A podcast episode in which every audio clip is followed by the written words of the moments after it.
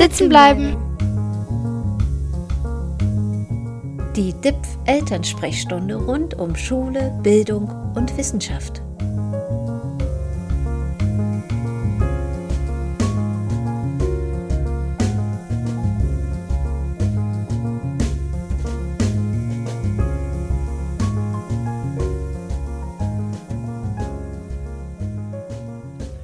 Herzlich willkommen zu einer neuen Folge von Sitzen bleiben, dem DIPF-Podcast für Eltern und alle an Bildungsfragen Interessierten.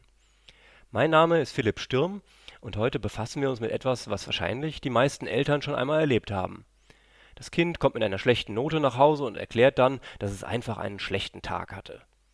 Oder wenn die Hausaufgaben voller Fehler sind, kommt ein Sorry, aber vorhin hatte ich einen ziemlichen Hänger. Aber gibt es solche Leistungsschwankungen wirklich? Können Kinder einen schlechten Tag oder auch einen schlechten Moment haben und kurze Zeit später läuft es besser?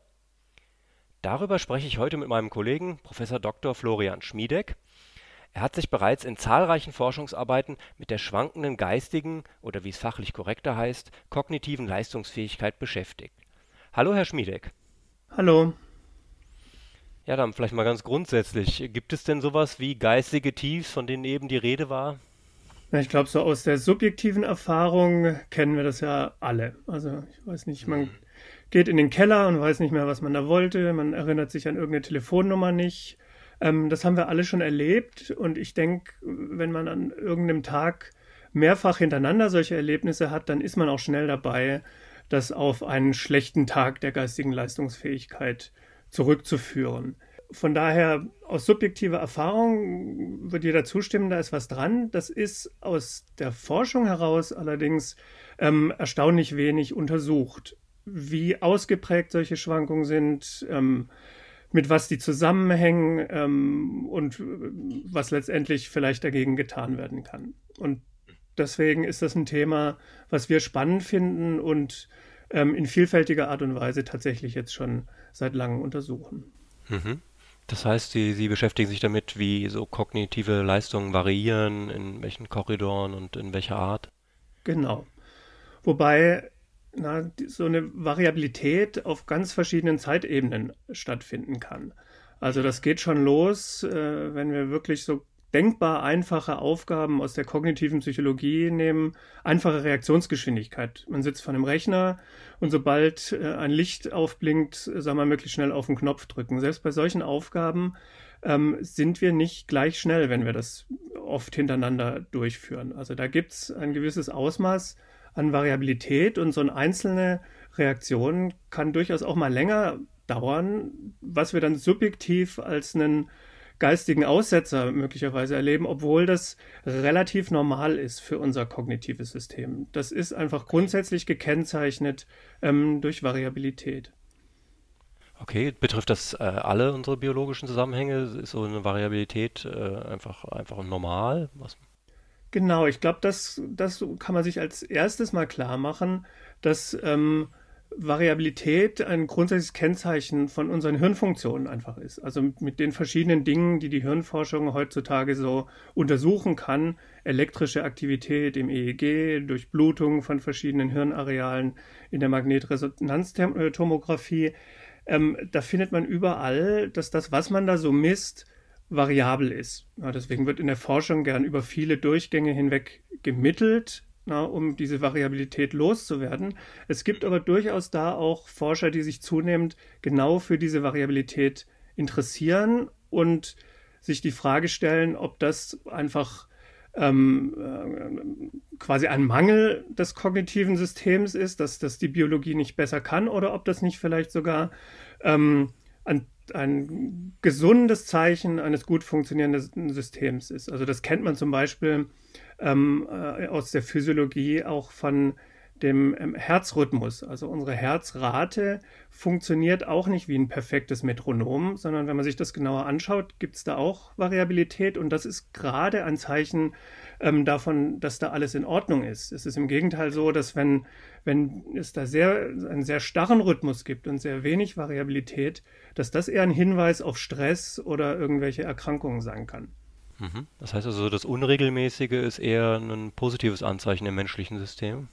Das findet man in ganz vielen Bereichen der Biologie. Und wenn wir uns dann das jetzt für, für unser Verhalten anschauen und gerade für das Durchführen von irgendwelchen Aufgaben oder das Erlernen von irgendwelchen Fertigkeiten äh, beobachtet man da auch ähm, äh, eigentlich grundsätzlich immer Variabilität. Und gerade zum Beispiel, wenn Kinder irgendwelche neuen Fertigkeiten erlernen, sei es im motorischen Bereich oder im sprachlichen Bereich, kann man beobachten, dass bevor so eine neue Stufe erreicht wird, irgendeine neue Fertigkeit sich zeigt, äh, es Phasen gibt, wo gerade besonders viel Variabilität auch auftritt. Ja, das mhm. kann man sich so vorstellen, dass Variabilität im Verhalten uns erlaubt, auch verschiedene Möglichkeiten auszuprobieren, wie man irgendwelche Aufgabenstellungen lösen kann, Strategien ne, auszuprobieren, die es ja häufig vielfältigerweise gibt, ähm, und somit Verhalten zu optimieren.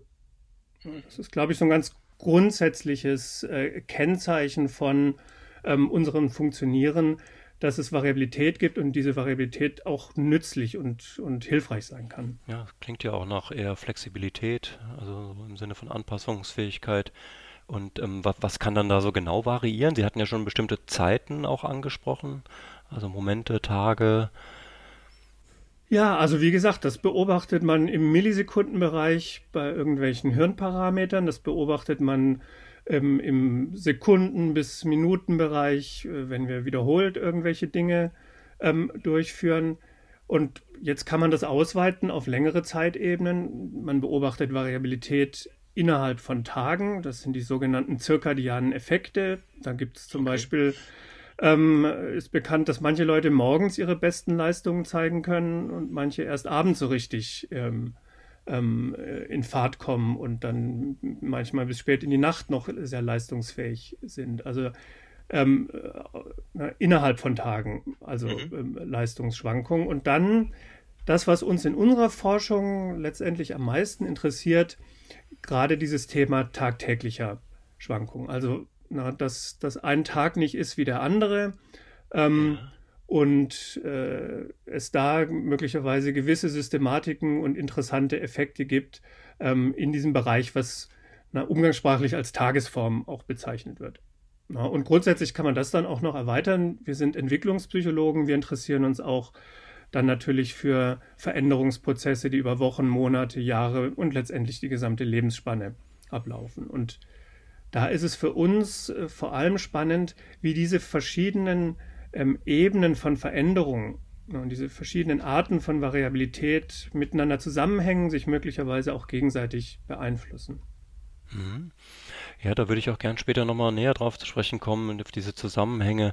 Aber ähm, können Sie denn vielleicht schon mal so einen Eindruck geben, ob man denn auf Basis Ihrer Forschungsarbeit sagen kann äh, oder erkennen kann, ob jemand sich dann gerade in einem so einem geistigen Tief befindet?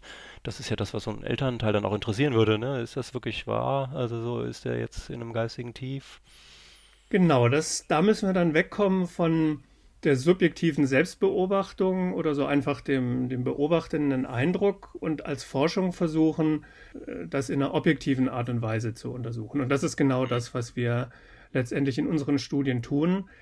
Dazu ist es notwendig, ähm, Aufgaben einzusetzen, ähm, die dann wiederholt innerhalb von Tagen oder über viele Tage hinweg ähm, durchgeführt werden.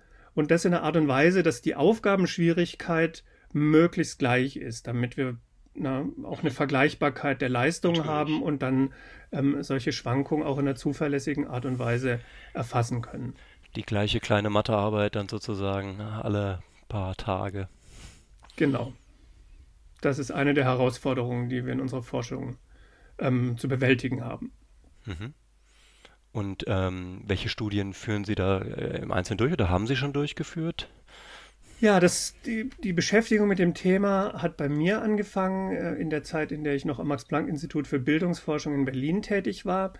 Da haben wir eine erste sehr große Studie durchgeführt, bei der 100 junge und 100 ältere Erwachsene 100 Tage lang ins Labor gekommen sind und in jeder dieser 100 Sitzungen eine ganze Batterie an verschiedenen kognitiven Aufgaben durchgeführt haben. Das waren Merkfähigkeitsaufgaben, Reaktionsgeschwindigkeitsaufgaben und einiges andere mehr was es uns erlaubt hat, dann wirklich na, bei großen Stichproben über einen längeren Zeitraum zu erfassen, wie ausgeprägt und wie systematisch solche Schwankungen sind. Und da gab es einige interessante Befunde. Also zum ersten Mal haben wir da zeigen können, ja, es gibt ähm, ähm, solche systematischen Schwankungen. Manche Tage sind grundsätzlich besser von der Leistungsfähigkeit als andere, wobei sich das dann auch noch ähm, unterteilen ließ wieder.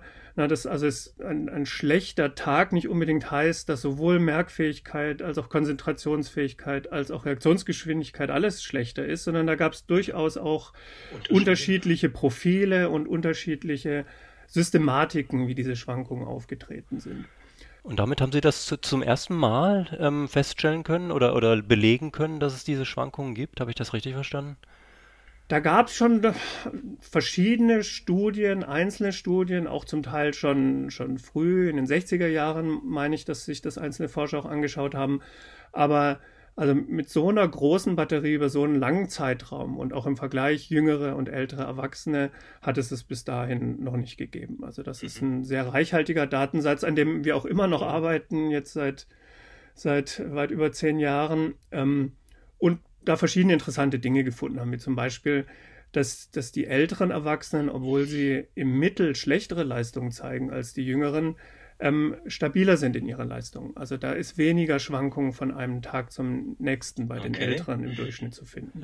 Das heißt, das System, das menschliche System pendelt sich dann im Verlauf seines Lebens so ein bisschen mehr ein in so einem, so einem Zielkorridor, der etwas weniger Schwankungen ausgesetzt ist? Ja, das, das kann natürlich jetzt vielfältige Gründe haben, dass der, der Alltag der Älteren ist vielleicht äh, na, weniger heterogen als bei den Jüngeren möglicherweise ähm, können die auch schon besser mit Stress und äh, Emotionsschwankungen umgehen und so, dass sich das weniger stark auswirkt. Ähm, wir haben aber auch beobachtet, Ältere probieren weniger Strategien aus beim Lösen von Aufgaben. Also die, wenn die einmal eine Möglichkeit gefunden haben, so eine Aufgabe zu lösen, dann bleiben die tendenziell gerne dabei und setzen sich auch ein weniger hohes Anforderungsniveau bei Aufgaben. Also die, die versuchen gar nicht äh, so an ihre Grenzen zu gehen und schaffen es dafür aber konstantere Leistung zu zeigen.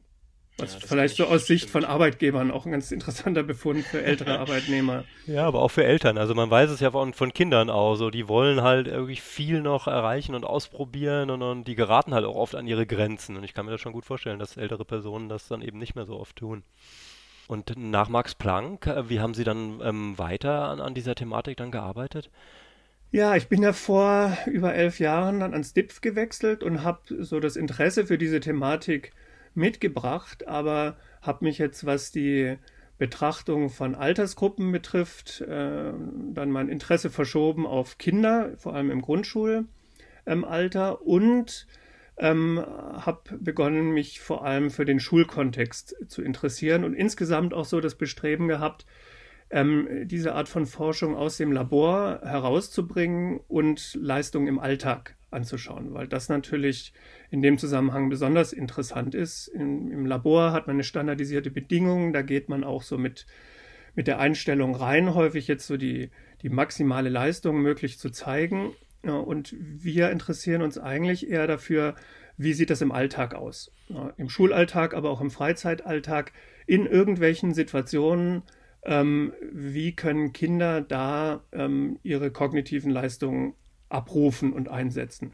Das stelle ich mir jetzt aber sehr, sehr schwer vor, weil, weil Sie haben ja gerade beschrieben, wie aufwendig die, die große Studie am Max-Planck-Institut betrieben wurde, um überhaupt diese Schwankungen feststellen zu können. Wie soll das im Alltag funktionieren oder wie tut es das?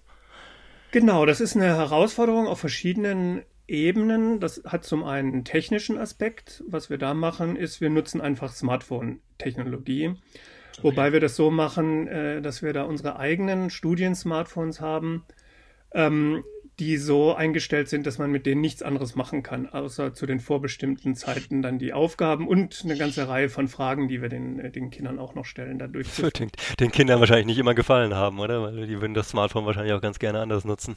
Das war bei den ersten Studien tatsächlich so. Da hat das noch ziemlich gezogen, dass die Kinder zum Teil zum ersten Mal wirklich ein, ein, Smartphone in die Hand bekommen haben und sicher da auch Interesse gehabt hätten, da andere Dinge noch mitzumachen. Ähm, ich vermute, das nutzt sich jetzt über die Zeit äh, ein bisschen ab und. Ja, wahrscheinlich.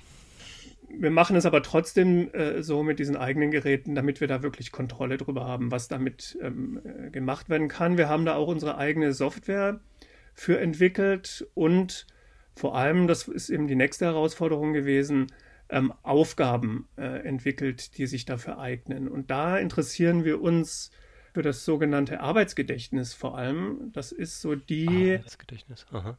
ist die kognitive Fähigkeit, äh, die wir alle haben und die uns erlaubt, mehrere Dinge gleichzeitig zu merken und mit dem Gemerkten aber auch noch irgendwelche ähm, geistigen Prozesse durchzuführen. Also zum Beispiel brauchen wir das Arbeitsgedächtnis, wenn wir irgendwelche Rechenaufgaben lösen und uns Zwischenergebnisse merken müssen, also mit mehreren Zahlen gleichzeitig jonglieren. Oder wenn wir komplexere Texte versuchen zu verstehen ne, oder, oder allein schon Sätze, die irgendwie geschachtelte Nebensätze haben, dann müssen wir auch verschiedene Informationen gleichzeitig im Kopf behalten und miteinander in Verbindung bringen.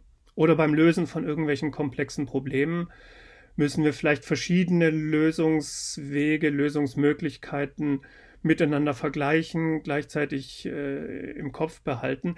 Das sind alles Dinge, dafür brauchen wir Arbeitsgedächtnis und für Arbeitsgedächtnis ist bekannt, das ist auch so mit die wichtigste kognitive Fähigkeit für alle möglichen Arten von Schulleistungen dann entsprechend. Und deswegen versuchen wir uns darauf zu konzentrieren und haben da verschiedene Aufgaben entwickelt, die auch so eingekleidet sind, dass es für Kinder interessant sein sollte. Also da steckt eine Geschichte dahinter. Kinder sollen sich vorstellen, ein Zauberlehrling zu sein und dann gewisse ähm, Skills zu lernen, die erlauben, ähm, Monster zu beschwören. So, und da ist eine, eine Aufgabe ist dann, man muss sich merken, wie viele verschiedene Süßigkeiten, Gummibärchen, Schokolade, ähm, Bonbons ähm, man in, in einer Tasche hat und die, diese Anzahlen ändern sich dann aber. Da kommen äh, Bonbons dazu und Gummibärchen kommen weg. Das sind also Rechenoperationen, mehrere hintereinander, die muss man dann im Kopf durchführen,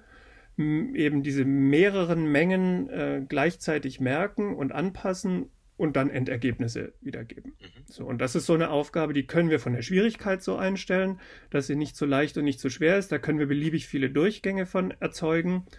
Ähm, und dadurch, dass wir zu jedem Messzeitpunkt dann auch mehrere Durchgänge da durchführen lassen, eine relativ zuverlässige Messung von der Leistungsfähigkeit im jeweiligen Augenblick okay. erstellen.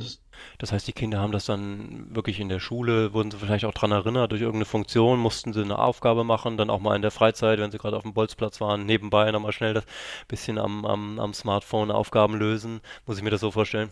in, in unseren bisherigen Studien hatten wir das Glück, dass wir jetzt schon mehrfach Schulen gefunden haben, die uns erlaubt haben, wirklich über vier Wochen hinweg das durchzuführen und dann mit einem oder zum Teil sogar zwei Zeitpunkten während der Schulzeit.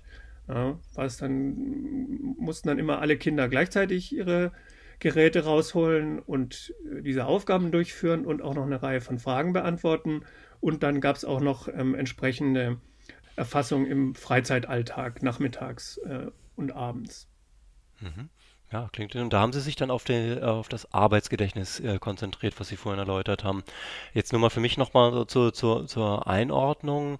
Das ist ein, ein Teil der kognitiven Leistungsfähigkeit des Menschen, also ein Teil des Gehirns, äh, muss man sich, oder eine Funktion, die das Gehirn übernimmt? Genau, also das ist. Ähm wird in Beziehung gesetzt zu verschiedenen anderen Konstrukten, die häufig genannt werden, exekutive Funktionen oder kognitive Kontrolle ähm, äh, wird da häufig genannt. Allgemein kann man sagen, dass das, was wir als Kognitionspsychologen, als Arbeitsgedächtnis bezeichnen, gleichzeitig auch die wichtigste Ressource für ähm, das, was Intelligenzforscher Intelligenz nennen, ist. Also da okay. besteht ein sehr hoher Zusammenhang. Das, was wir an Leistungen zeigen müssen, wenn wir ähm, irgendwelche Denkaufgaben, Logikaufgaben in Intelligenztests lösen, dafür ist auch Arbeitsgedächtnis die wichtigste Voraussetzung. Also wir sind mit dem, was wir erfassen, sehr nah dran an so allgemeiner kognitiver Fähigkeit, wie man sie für alle möglichen Dinge im Alltag braucht.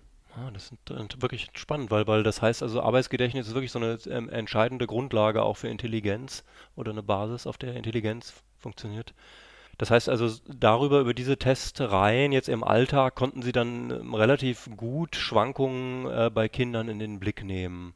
Genau, das erlaubt es uns, ähm, Variabilität jetzt innerhalb von Tagen, äh, morgens, nachmittags zum Beispiel, äh, zu vergleichen und dann auch äh, zu schauen, ob es systematische Unterschiede zwischen den Tagen gibt. Und also was wir jetzt grundsätzlich in verschiedenen Studien gefunden haben, ist, ja, es gibt diese Variabilität, die ist ähm, vom Ausmaß auch substanziell. Die gibt es sowohl von Aufgabendurchgang zu Aufgabendurchgang, die gibt es sowohl von Sitzung innerhalb eines Tages zur nächsten Sitzung und die gibt es von einem Tag zum nächsten. Was besonders spannend dabei aber auch ist, ist, dass sich Kinder sehr stark unterscheiden im Ausmaß dieser Variabilität und auf welcher Zeitebene die vor allem stattfindet. Also da gibt es große Unterschiede und für uns letztendlich damit viel, ähm, was wir gerne erklären würden. Wo kommt das her? Na, überhaupt? Mit was hängt das zusammen, diese Schwankungen? Und wo kommen die großen Unterschiede zwischen Kindern her? Warum schwanken die einen mehr und die anderen weniger? Grundsätzlich beobachten wir da, dass sich das Ausmaß an Variabilität verringert mit dem Alter was einfach mit Entwicklungsprozessen, aber auch mit der zunehmenden Beschulung zusammenhängen mag. Ne? Die, die Selbstregulationsfähigkeiten, die man braucht, um einigermaßen gleich gute Leistungen zu zeigen, sind sicher auch etwas, was durch Schule selber befördert wird. Aber es gibt da noch viel äh, an, an Varianz, was wir noch nicht aufklären können und dem wir uns dann entsprechend in unserer Forschung widmen. Aber so grob gesagt könnte man schon festhalten, was, äh, was die geistigen Tiefs angeht, sind die Kinder individuell total unterschiedlich. Genau, und das ist etwas, ähm, was, was wir allgemein auch an dieser Art von Forschung ganz wichtig finden, nämlich eben sich über viele Zeitpunkte hinweg mehrfach anzuschauen, wie äh, stellen sich irgendwelche Leistungen oder Ausprägungen von anderen psychologischen Variablen, die uns interessieren, innerhalb von Personen, in unserem Fall Kinder, über die Zeit hinweg da. Weil das muss man sehen, in der Psychologie haben wir die letzten 100 Jahre uns sehr stark darauf fokussiert, uns interindividuelle Unterschiede anzuschauen. Na, meistens erfasst zu einem Zeitpunkt. Also wenn uns der Zusammenhang von Motivation und Leistung interessiert hat, dann haben wir eine Stichprobe von Personen untersucht und festgestellt, ja, Motivation korreliert mit Leistung.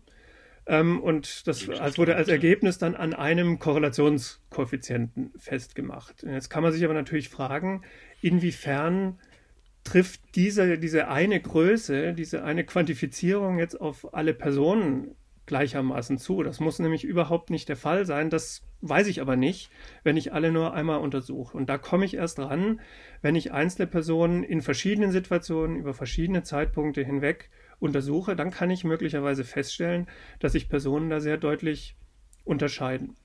Mhm. Das heißt, Sie konzentrieren sich mehr auf die Entwicklungen, die innerhalb von einer Person stattfinden und weniger vergleichen Entwicklungen parallel verschiedener Personen. Habe ich das richtig verstanden?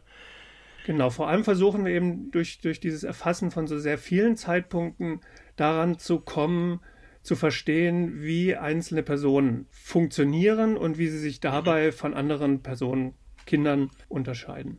Das heißt, wir können also doch schon ganz gut in den Blick nehmen oder untersuchen, wie eben was für Schwankungen äh, bei den kognitiven Fähigkeiten stattfinden bei einzelnen Personen. Aber können Sie denn, ich meine, wir hatten ja das Ausgangsbeispiel, ähm, hat das Kind erwähnt, ja, ich konnte da nicht so gut sein, weil ich da eben einen Hänger hatte. Und ist das denn so? Was sind denn so Folgen äh, von, von so Leistungsschwankungen oder von so Fähigkeitenschwankungen, die Ihnen bekannt sind? Ja, also was wir nicht gemacht haben bisher, weil das nochmal eine größere Herausforderung ist, ist uns wirklich Schulleistungen über viele Zeitpunkte hinweg anzuschauen, weil es da sehr viel schwieriger ist, diese Vergleichbarkeit der, der Schwierigkeit von Aufgaben wirklich ähm, herzustellen. Deswegen können wir quasi nur indirekt na, von unseren Leistungsschwankungen, die wir erfassen, auf äh, mögliche Leistungsschwankungen in der Schule schließen. Aber okay. bei dem Ausmaß an Variabilität, was wir sehen und auch bei den Unterschieden zwischen Kindern, die wir, äh, das wir beobachten, würde ich sagen, ist schon davon auszugehen, dass das durchaus eine Rolle spielen kann, auch für die Schulleistung von Kindern und dass da von manche Kinder auch stärker betroffen sein mögen als andere. Also man kann sich dann vorstellen, es mag zwei Kinder geben, die im Mittel dasselbe Leistungsniveau zeigen und in der Spitze vielleicht auch die, die gleichen Leistungen zeigen können. Aber ein Kind schwankt möglicherweise mehr und hat damit auch ein größeres Risiko, in einer einzelnen Situation dann eine unnötig schlechte Leistung zu zeigen. Und wenn das nur gerade an dem Tag ist, wo ein Test geschrieben wird, dann äh, kann das natürlich ein Problem sein. Klar, also auch Kinder können auf dem falschen Fuß erwischt werden, was so gerade ihre Form, ihre geistige angeht. Genau, das, das kann eine Ausrede sein und ist ja auch okay. Ähm, da kann aber durchaus auch was dran sein, ja. Okay, und es ähm, gibt es da auch ähm, Wirkungen, die für Ältere relevant sind? Also wenn man weiß jetzt, es gibt diese Schwankungen, Sie hatten das ja schon erwähnt, Sie haben ja auch die, die älteren Semester in den Blick genommen. Ja, also da denke ich, ist das auch was, was, wenn man es bei sich selber beobachtet, was zum einen ein, ein Anzeichen dafür sein kann, na, dass, dass man mit nachlassenden geistigen Leistungen zu tun hat. Man sollte da vielleicht aber auch nicht überbesorgt sein und, und vorschnell an, aufgrund von jetzt einzelnen ne, Fehlleistungen oder Problemen, sich an irgendwas zu erinnern, dann gleich große Sorgen zu haben, dass das schon Vorboten von einer, einer sich entwickelnden Demenz sind, sondern sich da vielleicht auch wieder klar machen, dass, wie gesagt, Variabilität äh, durchaus auch normal und zu erwarten ist. Mhm. Das heißt also für, für eine Diagnose von, von bestimmten Krankheitsbildern oder Störungsbildern, man muss man einfach wirklich genau hingucken. Jetzt nicht nur mit, mit so äh, Auszugstests getan. Müsste man genau hingucken und ich glaube, das ist auch so allgemein etwas, was für die Diagnostik von Leistung, Intelligenz ähm, und eben auch vor allem für Diagnostik von Problemen, die es damit geben kann, Lernstörungen zum Beispiel, mhm. Eine wichtige Rolle spielen kann. Und ich glaube, da muss man sehen, also dass das allgemeine Verständnis von Intelligenz, IQ-Tests ähm, ist ja häufig so, dass diese Tests erlauben, deine Eigenschaft in so einer sehr präzisen und, und dann äh, stabilen Art und Weise zu erfassen. Also man sagt ja, jemand hat einen IQ von 135. Eigentlich müsste man sagen, jemand hat in einem Test eine Intelligenztestleistung von 135 gezeigt und das könnte na, bei einer Wiederholung in einer anderen Situation durchaus auch ein paar Punkte nach oben oder unten abweichen. Ja, und das ist natürlich relevant, wenn davon was abhängt von solchen Testungen. Mhm. Dann darf man es nicht bei so einer Momentaufnahme belassen.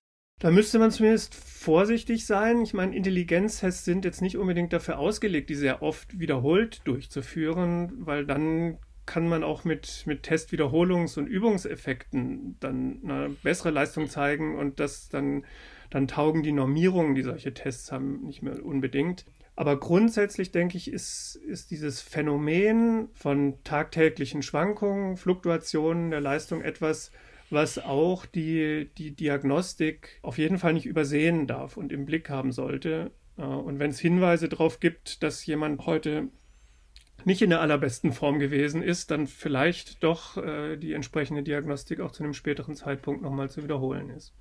Gut, dann halten wir mal zwischendrin fest. Also ähm, es kann durchaus sein, dass an dieser sogenannten Ausrede auch was dran ist. Also wir, wir wissen jetzt, es gibt ähm, eindeutige Schwankungen in der kognitiven Leistungsfähigkeit. Aber kann man denn auch schon ein bisschen was dazu sagen, woher das rührt? Also gibt es da spezifische Ursachen, die man erkannt hat oder die man im, im, im Verdacht hat?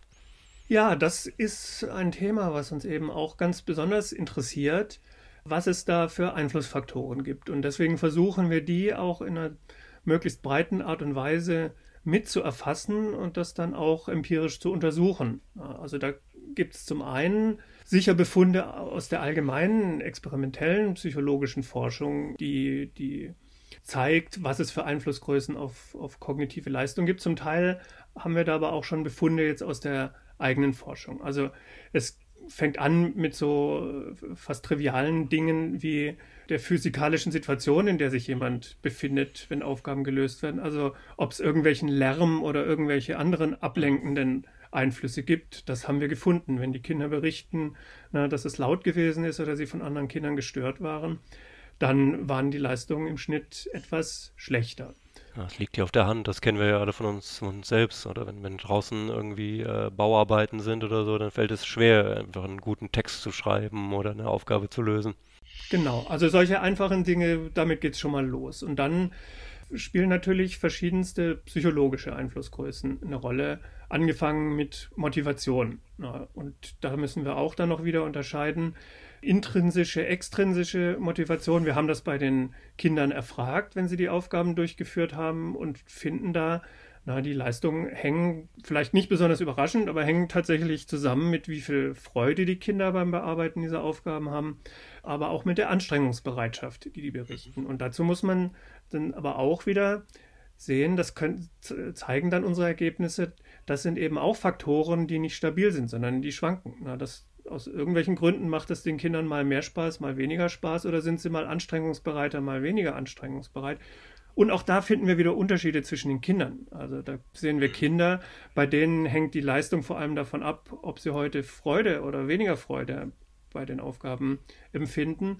Bei anderen ist das weniger relevant und da geht es eher um die Anstrengungsbereitschaft, die sie an dem Tag mitbringen. Ähm, vielleicht erläutern Sie noch kurz, weil Sie das eben erwähnt hatten, das intrinsisch, extrinsisch bei der Motivation. Wo ist da der Unterschied? Ja, also ob die Kinder die Aufgaben eher als etwas empfinden, was ihnen Spaß macht, wo sie aus sich selbst heraus motiviert sind, ne, die, die, die Aufgaben ein bisschen so im Sinne vielleicht von einem Computerspiel auch aufzufassen und da einfach Freude dran zu haben, oder ob sie das eher als etwas empfinden, was sie jetzt pflichtmäßig, weil sie sich äh, bereit erklärt haben, an der Studie teilzunehmen und das eben Teil der Teilnahme ist, diese Aufgaben ordentlich zu machen, dass er so wie, wie eine weitere Aufgabe, die, die in dem Schulalltag noch dazukommt, empfinden. Okay. Also habe ich Spaß an der Sache aus mir selbst heraus oder ist das Pflicht? Genau. Mhm. Und das ist ein ah, Einflussfaktor. Also und was hatten wir da noch? Dann spielt natürlich eine wichtige Rolle, was an dem Tag so passiert ist. Und das geht los ne, mit dem, wie die Nacht vorher war. Das haben wir auch ähm, erfasst, indem wir immer gefragt haben, zum einen, wie gut die Kinder meinen geschlafen zum haben, zum anderen, wie lang sie in der letzten Nacht geschlafen haben. Und da finden wir für beides Zusammenhänge mit den kognitiven Leistungen. Also zum einen einfach besser entspannter äh, geschlafen zu haben, äh, wirkt sich positiv aus. Zum anderen auch die Schlafdauer, wobei wir da in einer Studie einen interessanten Befund hatten, dass es da jetzt nicht so ein einfaches, je länger, desto besser gibt, sondern dass es eher so ist, dass Kinder unterschiedliche durchschnittliche Zeiten haben, die sie im Mittel schlafen. Das kann variieren. Bei manchen sind das acht Stunden, bei manchen sind das zehn Stunden. Und dass es eher Abweichungen von diesem individuellen Durchschnitt in der einen oder anderen Richtung ist, was zu schlechteren Leistungen führt. Also in dem Sinne, äh, Kinder nicht nur, wenn sie zu wenig, sondern auch wenn sie mal deutlich zu viel geschlafen haben, eher unkonzentriert sind und nicht so gut bei den, bei den Aufgaben, wie sie es sein können. Das sind ja alles so, so, Dinge, die man auch sich so, also würde man auch vermuten, dass das einen Einfluss ausübt. Ne? Habe ich, hab ich gut geschlafen oder eben meiner Norm entsprechend gut geschlafen? Ähm, ist es draußen laut? Ähm, Habe ich überhaupt Lust, das zu machen? Das klingt ja alles ähm, sehr plausibel. Sie haben das aber einfach jetzt auch wirklich äh, festgestellt, äh, empirisch genau, dass das wirklich auch so ist. Das ist das eine. Ja, das machen wir in der Forschung häufiger, dass wir uns mit Dingen beschäftigen, wo, wenn wir es dann als Ergebnis berichten, nicht-Forscher dazu sagen, naja, das, das, das war uns doch eigentlich schon klar, dass es so ja, ist. Und gedacht, ja. uns ist es erst so richtig klar, wenn wir es dann auch mal äh, in Studien haben zeigen können. Und was vielleicht aber nicht so äh, klar unbedingt ist und was für uns dann eher noch der Ausgangspunkt für, für weitere Überlegungen ist, wir finden diese Zusammenhänge im Mittel. Wir finden aber auch bei so ziemlich allem, was wir uns bisher angeschaut haben, dass sich Kinder wiederum in der Stärke dieser Zusammenhänge unterscheiden. Und also das mehr oder weniger geschlafen haben, wirkt sich bei manchen Kindern stärker aus als bei anderen.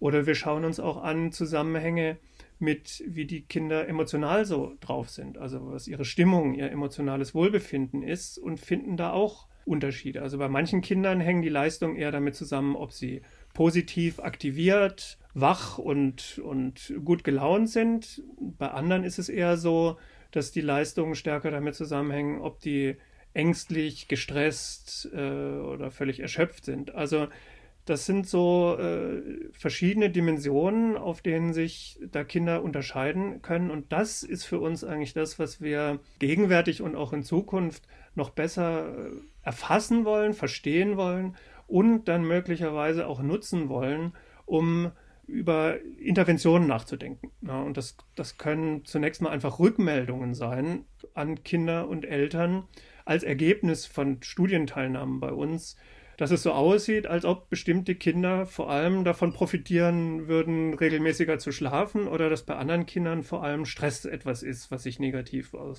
Leistungen auswirkt. Das heißt also eben äh, gemäß der doch sehr individuellen Verfasstheit der, der kognitiven Leistungsfähigkeit und ihrer Einflussfaktoren kann man dann eben auch individuell durchaus Rückmeldungen geben. Ist denn sowas auch so ein, trotz all dieser, dieser Unterschiede, dieser individuellen, auch, auch etwas genereller möglich? Kann man dann Eltern oder auch Lehrkräften durchaus was mitgeben und sagen, es gibt diese geistigen Tiefs und ähm, das wäre vielleicht nicht schlecht, darauf zu achten?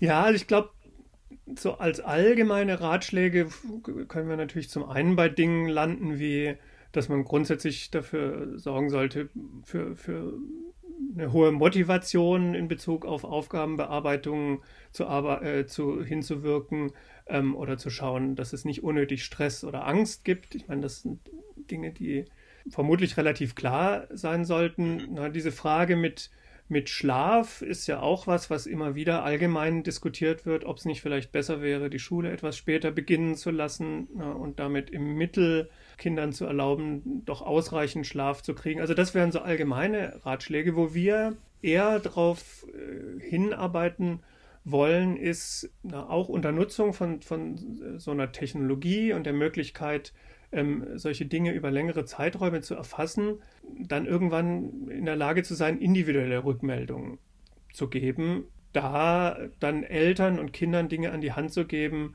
die es erlauben, also das eigene Leben ein Stück weit zu optimieren. Das heißt, Sie würden dann ähm, sozusagen Eltern, das wäre so ein Ziel, dass man Eltern eine Möglichkeit, eine Methodik äh, an die Hand gibt, eben eben zu erkennen, in was für einem individuellen äh, Zustand sozusagen man sich oder eben auch die Kinder befinden, um dann darauf auch individuell eingehen zu können. Genau, wobei äh, das jetzt in Bezug auf so eine einzelne Situation vermutlich immer schwierig sein wird. Was, was uns eher vorschwebt, ist, dass man das eben über längere Zeiträume erfasst und dadurch dann so allgemeine Systematiken erkennen kann. Das ist also grundsätzlich ne, zu diesem Thema Leistungsschwankungen, denke ich, äh, ist es gut, wenn man sich deren als allgemeinen Phänomen mal allgemein bewusst ist, das bei sich selber auch vielleicht mal ein bisschen beobachtet ne, und, und da jetzt auch nicht erschrickt, sondern ne, das als ein natürliches Phänomen annimmt und vielleicht versucht, über sich selber herauszufinden, wovon hängt es denn ab, an welchen Tagen ich konzentrierter und leistungsfähiger bin und besser gelaunt. Ja, das ist also Stimmung und, und allgemeines Wohlbefinden ist was, was uns als, als Ergebnis äh, genauso interessiert, auch wie, wie die kognitive Leistungsfähigkeit. Das ist nur, wenn man das bei sich selber versucht, gar nicht so einfach. Also wenn ich jetzt drüber nachdenke, an einem Tag, an dem ich vielleicht allgemein irgendwie gestresster bin, deswegen nicht gut geschlafen habe, vielleicht auch weniger gegessen habe als sonst, weniger körperlich aktiv war äh, wegen all dem Stress und dann merke ich irgendwann, mir geht es nicht gut und ich kann mich auch überhaupt nicht auf die Arbeit konzentrieren. Woher weiß ich dann, ob das jetzt nur am Stress liegt oder am weniger Schlafen oder an der mangelnden Bewegung? Das ist sehr schwierig auseinanderzuhalten.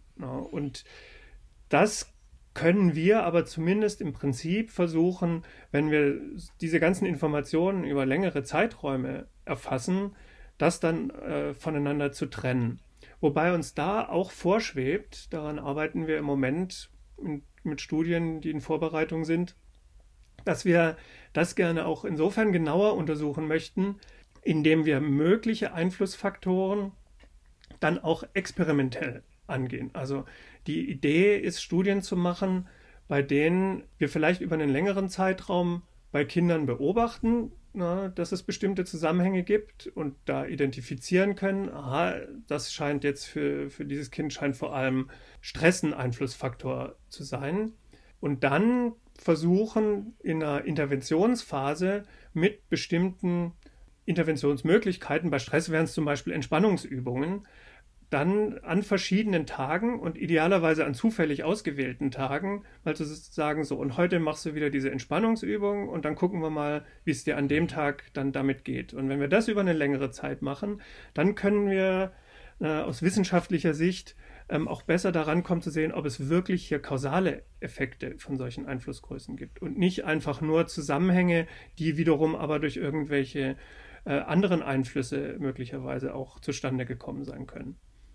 Also das ist so unser längerfristiges Ziel, hier Technologie und die Möglichkeiten, die sie bietet, zu nutzen, um in, in, in, einer bestimmten Art und Weise mehr über sich selber zu lernen und durch Experimentieren mit sich selber auch mehr darüber herauszufinden, was für einzelne Individuen, Kinder ähm, hilfreiche Maßnahmen sein können. Gut, dann halte ich das doch einfach mal auch fest. Also wir, wir, wir wissen, es gibt geistige Schwankungen eindeutig. Ähm, sie sind sehr individuell verschieden, ähm, auch was die Zeiträume angeht, sie, sie zu erkennen und ihre komplexen Wirkzusammenhänge zu erkennen, ist, ist nicht einfach, braucht langfristige Untersuchungen, aber sie arbeiten dran. Wir arbeiten dran. Wir beobachten auch, dass es da ähnliche Entwicklungen bei irgendwie kommerziellen Apps gibt. Ne? Das ist ja so ein allgemeiner Trend, dass man auch äh, sich Apps runterladen kann, wo man dann täglich irgendwie angibt, wie die Stimmung und die Laune ist und die App erfasst gerade auch noch mit, wie viel man sich körperlich bewegt. Also da bewegen wir uns in dieselbe Richtung. Wir versuchen das aber halt mit wissenschaftlichen Studien zu untermauern und deswegen wird das sicher auch noch, noch einige Zeit dauern, bis wir da Ergebnisse haben, die dann wirklich in so einem praxisnahen äh, Einsatz auch taugen. Aber in die Richtung arbeiten wir genau. Mhm. Na, dann freuen wir uns mal darauf, wenn es dann wirklich diese handfesten Ergebnisse auch gibt, auch wenn es noch ein bisschen dauert. Genau. Ja, aber dann bedanke ich mich jetzt erstmal. Das, das war sehr interessant. Das ist wirklich äh, offensichtlich ein sehr, sehr äh, vielfältiges Thema, das, das Sie auch, auch, auch offensichtlich nicht loslässt. Sie arbeiten ja jetzt ja dann schon mehrere Jahrzehnte dran. Genau, und das wird auch äh, so weitergehen. Also in, in dieser Art von, von Forschung bieten sich noch so viele Möglichkeiten, ähm, verschiedenste interessante Phänomene im Alltag zu untersuchen, dass wir da sicher noch, noch längere Zeit dran bleiben werden und auch äh, Ihnen bei Gegebenheit dann weiter von berichten können. Freuen wir uns drauf. Dann vielen Dank für das Gespräch und ähm, ich wünsche noch einen schönen Tag. Vielen Dank Ihnen auch, sehr gerne.